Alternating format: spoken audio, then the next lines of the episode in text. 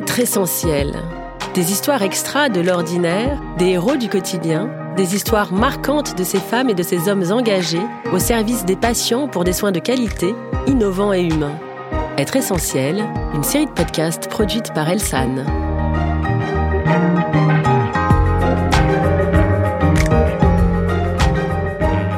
Pour cet épisode, je suis avec Carole Billard, infirmière à l'hôpital privé Saint-Martin à Bordeaux, en Gironde, qui en 1995 a vécu un Noël pas comme les autres pendant la guerre à Sarajevo. Partie pour une mission de soutien sanitaire pendant trois mois en ex-Yougoslavie, elle a participé à trois missions. Vous allez nous raconter tout ça dans un instant. Je suis impatiente. Chère Carole, quel parcours Mais avant de tout nous dévoiler, pouvez-vous nous raconter comment vous êtes devenue infirmière? Car c'est un choix pas banal que vous vous avez fait avec une idée déjà bien en tête. Racontez-nous. En fait, euh, j'ai toujours voulu devenir infirmière, mais euh, pendant mes trois années d'études, j'ai ressenti le besoin de faire de l'humanitaire. Ça me tenait vraiment à cœur.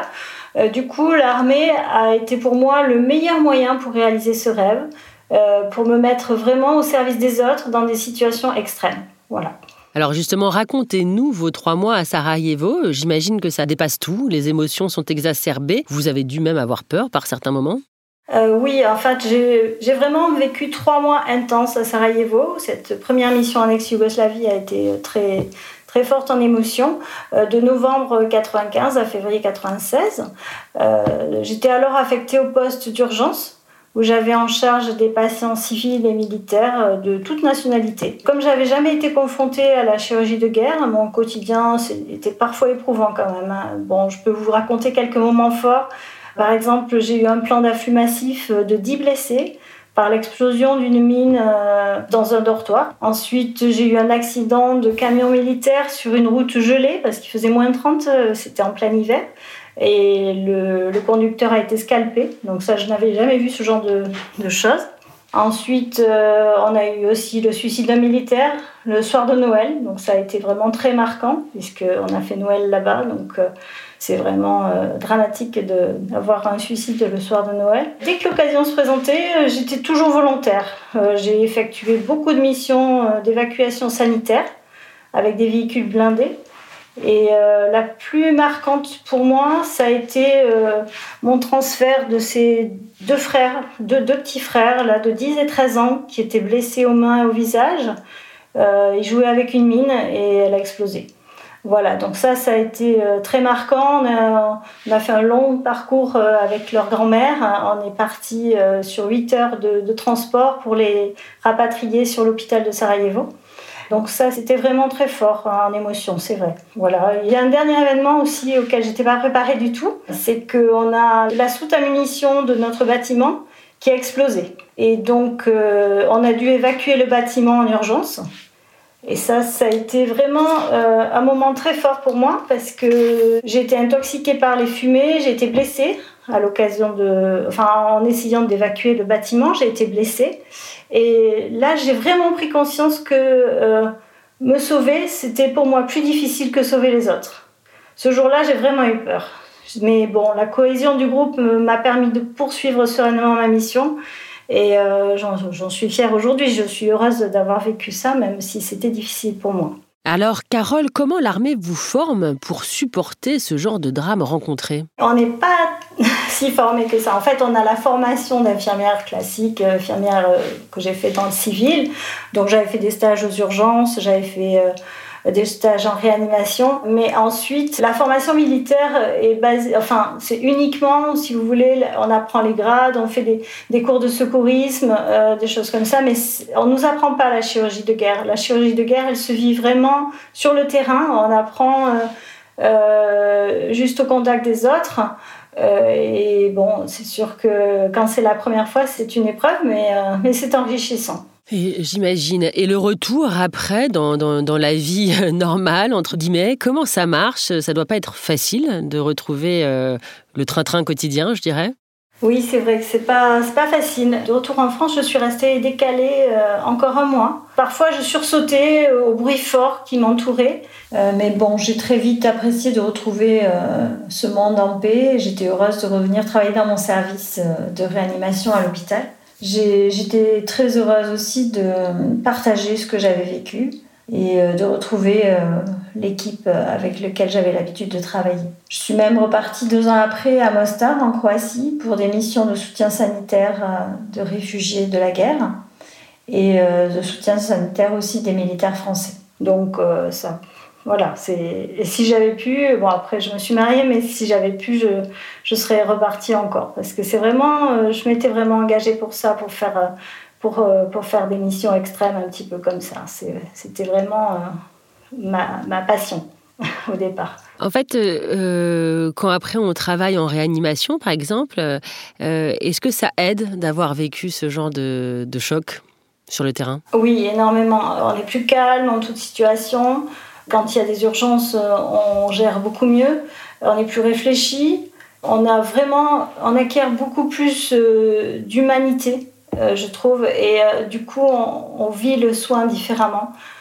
c'est vraiment une belle leçon de partir comme ça. On se, on se rend compte de la chance qu'on a, nous, de, vivre ce qu'on vit, enfin notre vie en France.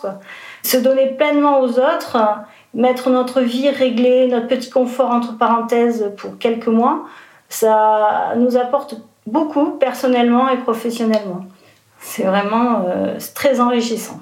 Oui, vous dites aussi que se retrouver dans un bloc opératoire, euh, bah, il faut euh, réagir dans l'urgence, ça peut être chaud par moment, ça peut être effectivement très stressant, il faut une cohésion de groupe, et tout ça, vous l'avez appris sur le tas, comme on dit oui, oui, oui. Euh, la cohésion, euh, bon, elle, est, elle, est, elle, existe dans, dans, toute équipe de soins.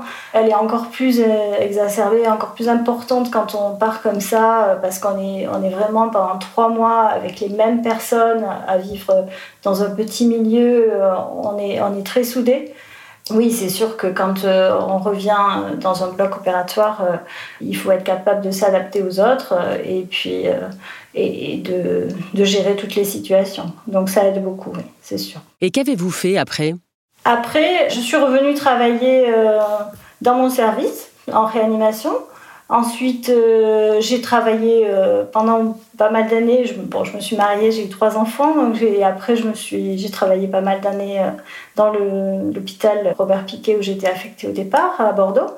Et il y a cinq ans, je suis partie de l'armée et j'ai trouvé un, poste au bloc opératoire à la clinique Saint-Martin euh, à Pessac, à côté de Bordeaux. Je suis maintenant depuis, depuis 5 ans. Donc. Et euh, pour vous, travailler dans un établissement privé, cela revêt une importance particulière? Le poste que j'ai eu euh, est un poste qui me plaît. Après, privé, public, j'ai pas fait la différence. J'aime l'ambiance, j'aime l'équipe et j'aime le travail que je fais. Donc, moi, l'important pour moi, c'est vraiment de pouvoir rester auprès des patients, être à l'écoute des gens euh, et pouvoir bien faire mon métier, voilà, d'infirmière. C'était mon but et je trouve que à la clinique où je travaille, c'est le cas. Euh, on est très à l'écoute des, patients et, euh, et, ça, ça me plaît. Les, tout le personnel est très investi. Je trouve vraiment un équilibre dans cet organisme. Voilà. Quelles sont les qualités particulières requises pour être infirmière? Euh,